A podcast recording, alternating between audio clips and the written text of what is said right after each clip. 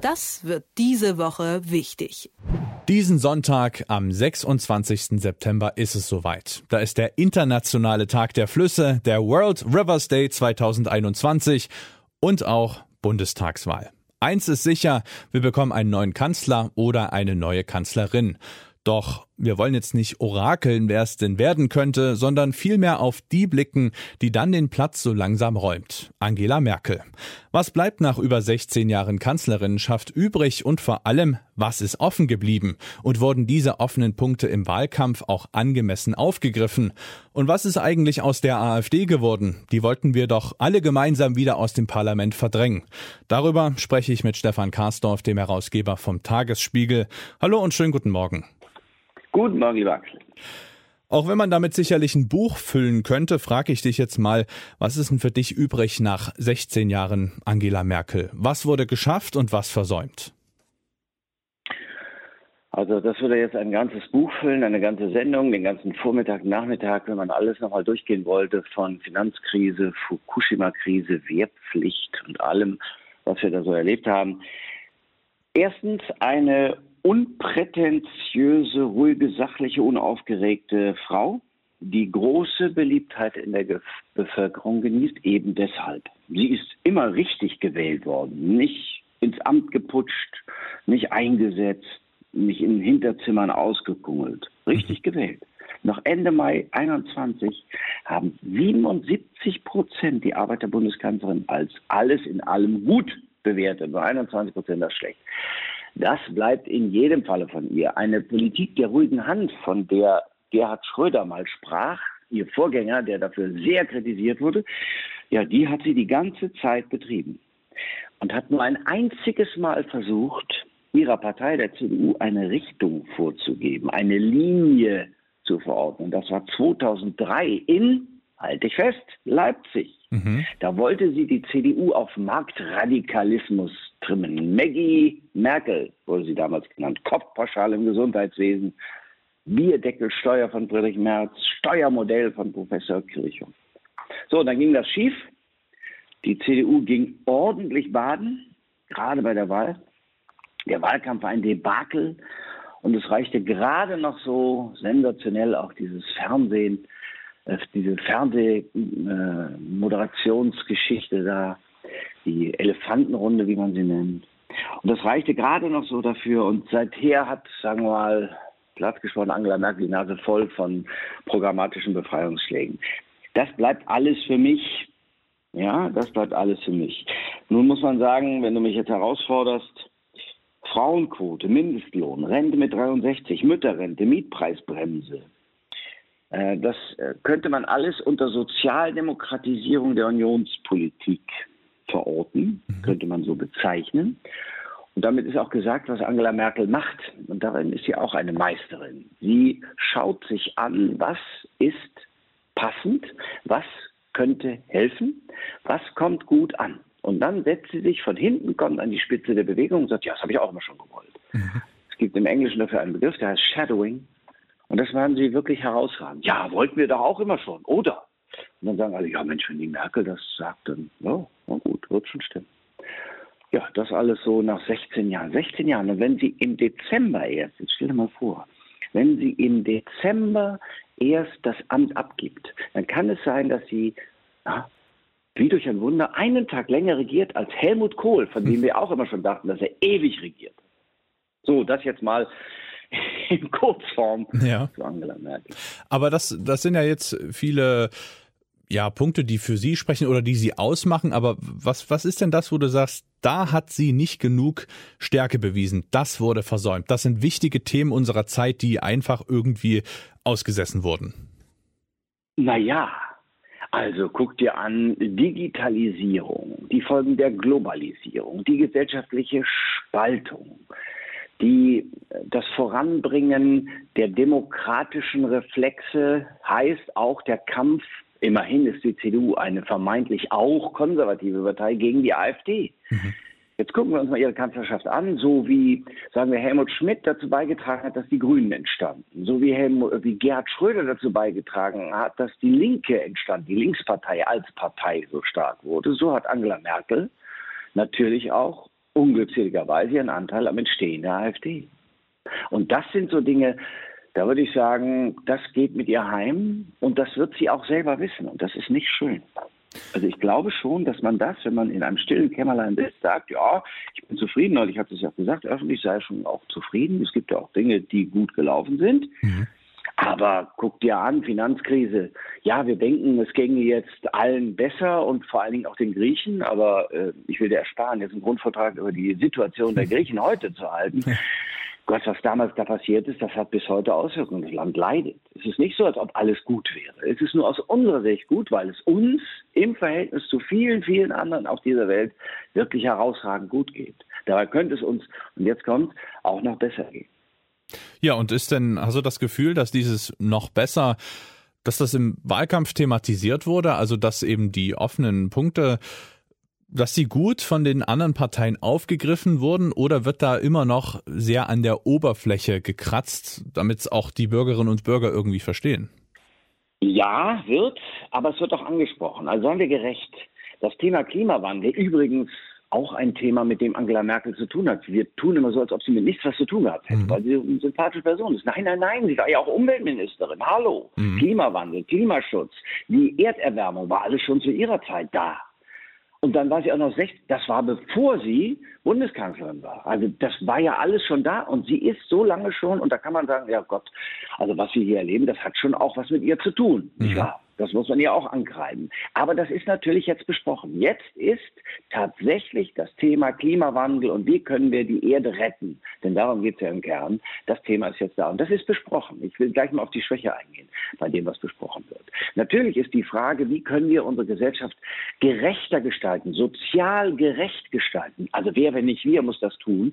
Das ist auch besprochen. Das wird besprochen auf je unterschiedliche Art und Weise. Also Wirtschaft, Finanzen, Zukunft, auch Digitalisierung. Angela Merkel sagt immer, ja, da muss man unbedingt was tun. Da denke ich immer, ja, wie kannst du das sagen? Du regierst 16 Jahre. Digitalisierung ist nicht gerade gestern erfunden. Nein, auch da müssen wir etwas tun und was wir tun müssen, ist besprochen.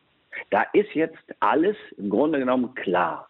Und wo es noch nicht klar ist, da wird es dann klar gemacht. Und da kannst du die FDP, da kannst du die SPD, da kannst du die CDU, CSU hören.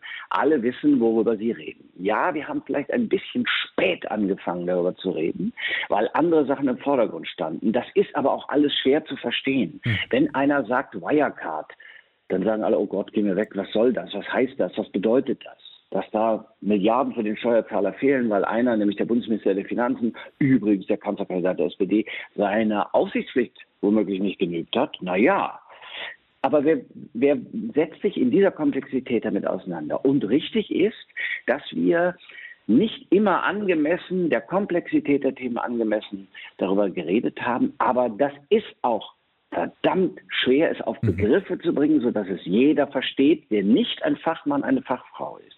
Ein Beispiel, Axel, bitte nur eines, muss ich noch nennen. Na klar. Wir haben eine Grundgesamtheit von 3240 Milliarden Kilowattstunden Strom im Jahr, die verbraucht werden. 3240 Milliarden hm. Kilowattstunden im Jahr.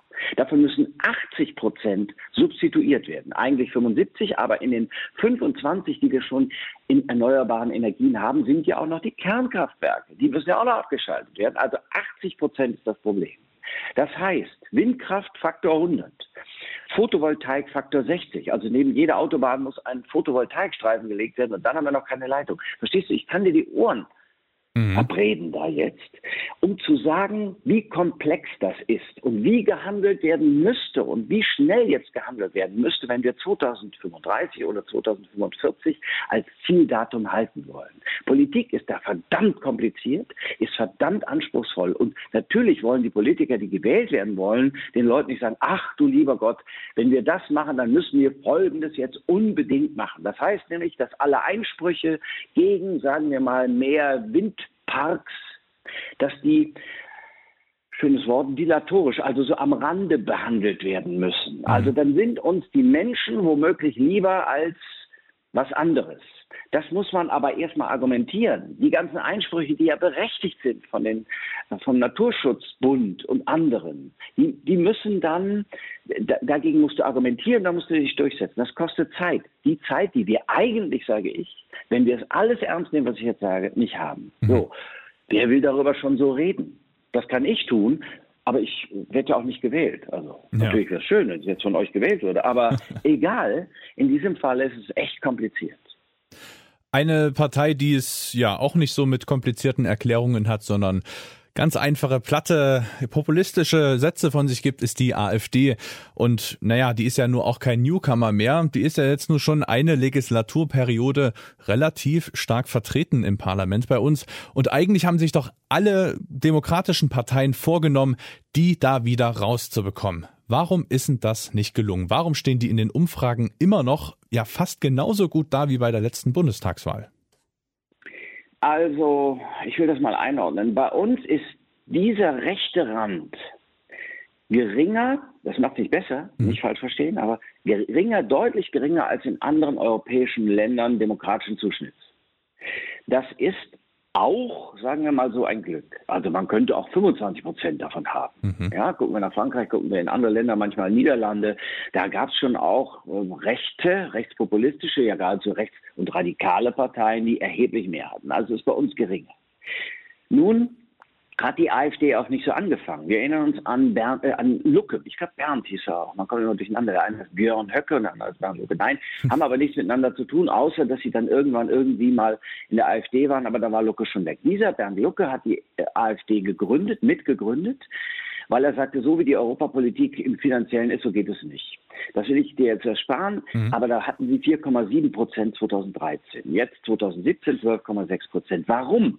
Weil die Menschen gesehen haben, dass sie über die AfD ihren Protest deutlich werden lassen können. Und das war natürlich besonders auch im Osten. Mhm. Da war die Linke und da war die Rechte, die ganz, ganz Rechte. Dann kann man nur auch sagen, dass die Union an dem Rand Platz gelassen hat. Also die CDU war immer eine Partei, die konservativ, liberal und sozial miteinander vereinte. Aber sie hatte eben auch immer konservative Elemente. Und die AfD ist, wenn wir auf einen der Mitgründer, auf Alexander Gauland gucken, ja Fleisch vom Fleische der CDU. Alexander Gauland ist deswegen aus der CDU ausgetreten, weil er in einem sogenannten Berliner Kreis mit konservativeren Ansichten nicht wahrgenommen wurde.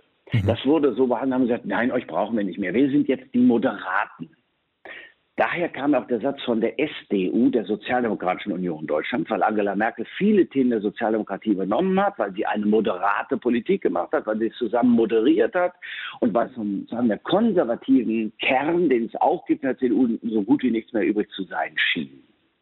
So, das hat die CDU in der Zwischenzeit nicht geheilt. Guck sie dir an. Das ist ja keine, wenn du so genau drauf guckst, keine konservative Partei. Nur hat Franz der Strauß, die CSU-Ikone, vor Jahrzehnten immer gesagt, es darf rechts von der Union keine Partei entstehen. Die ist aber entstanden. Und dann haben sich Menschen dahin gewendet, die gesagt haben, also ich finde mich jetzt, ich finde mich nicht mehr wieder in der CDU oder der CSU. Die sind mir alle viel zu Larifari, zu grün, zu links, zu irgendwas. So, die sind da und die da rauszulösen, ist die eine Aufgabe. Das wäre zum Beispiel eine Aufgabe für die CDU. Ihr seid verirrt, verwirrt, wir wollen euch aber trotzdem zurück. Mhm. Wir finden, dass wir eure Anliegen vertreten und sehr viel besser als die rechtspopulistische und damit mindestens antidemokratisch wirkende, auch in die Gesellschaft hineinwirkende, antidemokratisch in die Gesellschaft hineinwirkende Partei AfD. Das könnt ihr nicht wollen. Das könnt ihr nicht wollen, dass ihr bei denen seid. So, und dann Umfragen, selbst da, ne, 10 Prozent Minimum, ist es so, dass die Leute auch nicht mehr sagen, dass sie die AfD wählen, aus Protest, aus Unzufriedenheit, weil sie sich nicht wahrgenommen fühlen, aus vielerlei Gründen. Mhm. Und wenn die das nicht sagen, dann wirst du der Sache auch nicht Herr. Aber sie sagen es nicht, weil es nicht opportun ist. Es ist nicht gut, wenn du sagst, Mensch, ich wähle AfD, dann fahren alle über dich her, jedenfalls viele. Mhm. Und dann tun sie es trotzdem eine offensive Auseinandersetzung auf allen Ebenen, in denen man der AfD mit der Sache kommt und ihnen in der Sache nachweist, dass sie falsch liegen, dass sie unterkomplex handeln. Das ist eine enorme Herausforderung. Du musst im Stoff sein, du musst es sagen können, du musst es den Leuten erklären können. Diese Arbeit ist sehr hart, und vielleicht, vielleicht müssen die Leute nochmal lernen, diese Arbeit auf sich zu nehmen. Wenn du das, wenn du die bekämpfen willst, musst du ganz anders rangehen, glaube ich. Da reicht es nicht zu sagen, AfD viel böse. Nein, da musst du sagen, da und da und da und da irrt ihr. Mhm. Die AfD behauptet zum Beispiel, der Klimawandel, den gibt es gar nicht. Der menschengemachte, den gibt es nicht. Ja. ja, da musst du immer wieder dagegen angehen. Es hilft nicht. Aber was ich, was mich eben umtreibt, ist die Frage, also einerseits hast du gesagt, die AfD hat äh, Themen besetzt, die die CDU offen gelassen hat. Auf der anderen Seite hast du auch gesagt, dass es viele europäische Nachbarländer gibt, bei denen noch viel mehr Rechtspopulisten im Parlament äh, sitzen. Trotzdem frage ich mich, äh, kann man denn heute noch AfD aus Protest wählen, nach allem, was da war, nach allen äh, Entgleisungen, die sich da die Spitzenpolitikerinnen und Politiker geleistet haben? Oder muss ich vielleicht einfach auch akzeptieren, dass so ungefähr zehn Prozent unserer Wählerinnen und Wähler einfach rechts sind? Oh, da sage ich mal, nein, nein, nein, nein, nein, nein, nein. Nein, nein, nein, okay. Entschieden. Nein, wir dürfen nicht akzeptieren, dass es das gibt. Wir mhm. dürfen das nicht einfach hinnehmen, das ist das Erste. Also sagen, es ist halt so, nein, Nein, und du kannst die AfD nicht wählen. Warum? Nun wird es in der AfD irgendwie irgendwo vernünftige Menschen geben, selbstverständlich. Ja. Aber die Gesamtheit der AfD, was sie als Partei fordert, musst du ablehnen. Mhm. Sagen wir mal so, da gibt es jetzt keine Unterscheidung nach dem Motto, ah, mit dem rede ich mal, mit dem rede ich nicht und das und das und das. Nein, du musst sagen, das ist eine Haltungsfrage und dann kommen wir zu den Positionen. Der Unterschied zwischen Haltung und Position. Die Haltung ist, wir können nicht akzeptieren, dass diese Partei das verlangt und das ist, was sie ist und was sie verlangt. Das können wir nicht. Denk an Höcke. Und Höcke ist derjenige, der der Partei seinen, seinen Stempel aufdrückt. Das dürfen wir nicht akzeptieren. Und mit denen dürfen sich eigentlich auch die, die da sind und eigentlich möglicherweise vernünftig sind, gar nicht gemein machen. Weil sie damit der Sache, die sie vielleicht vertreten wollen, ein Tort antun. Das ist das Erste. Also, wir lehnen es ab. Aber ablehnen alleine ist noch, das ist nur eine Haltung. Du musst aber dann auf die Position eingehen und die Position angucken und denen widersprechen im Detail. Das ist ganz wichtig. Du musst, wenn die dich angreifen oder wenn die irgendwas behaupten, musst du sagen, falsch. Erstens, zweitens, drittens. Nächste Behauptung, falsch. Erstens, zweitens, drittens. Das hilft nichts. Und das musst du auf allen Kanälen tun. Das musst du im Podcast tun, das musst du im Radio, Fernsehen, Social Media tun. Mhm. AfD ist Social Media ziemlich kregel. Mhm. Und da musst du auch alert sein. Falsche, falsche Behauptungen dürfen nicht stehen bleiben. Du musst wach sein, wenn es darum geht, die Demokratie zu erhalten, auch zu verteidigen. Und Rechtspopulismus ist ja überhaupt jeder Populismus gefährlich, weil es einen Unterschied gibt zwischen populärer Politik und populistischer Politik. Populär ist, ja, ich nehme das auf, was die Menschen sagen. Ich schaue ihnen aufs Maul, ohne ihnen allerdings nach dem Maul zu reden. Nach dem Mund zu reden. Luther sagte, schau ihn aufs Maul und ich sage, aber ohne ihn nach dem Munde zu reden. Ganz wichtig. Mhm. Nein, ich höre, was Sie sagen. Ich nehme selbstverständlich empathisch auf, was in der Gesellschaft ein Thema ist, weil es die Menschen betrifft. Wir sind ja alle Menschen. Wir sind der Staat. Wir sind das Gemeinwesen. Der Staat ist nicht irgendwas Fernes, sondern es sind wir, das Gemeinwesen. Also nehmen wir es auf, sind wir Politiker in Sonderheit. So, aber das andere ist eben das andere, dass wir sagen müssen, mag ja sein, dass das populär klingt, das ist aber nur populistisch, weil falsch. Aber das Falsche musst du begründen. Heute etwas in Überlänge, aber ich fand, das war ein sehr, sehr interessantes Gespräch. Ich freue mich auch auf unser Gespräch nächste Woche nach der Wahl und sage Danke, Stefan Karsdorf, für deine Einschätzung. Axel, vielen Dank für deine Geduld. Bis dann. Das wird diese Woche wichtig.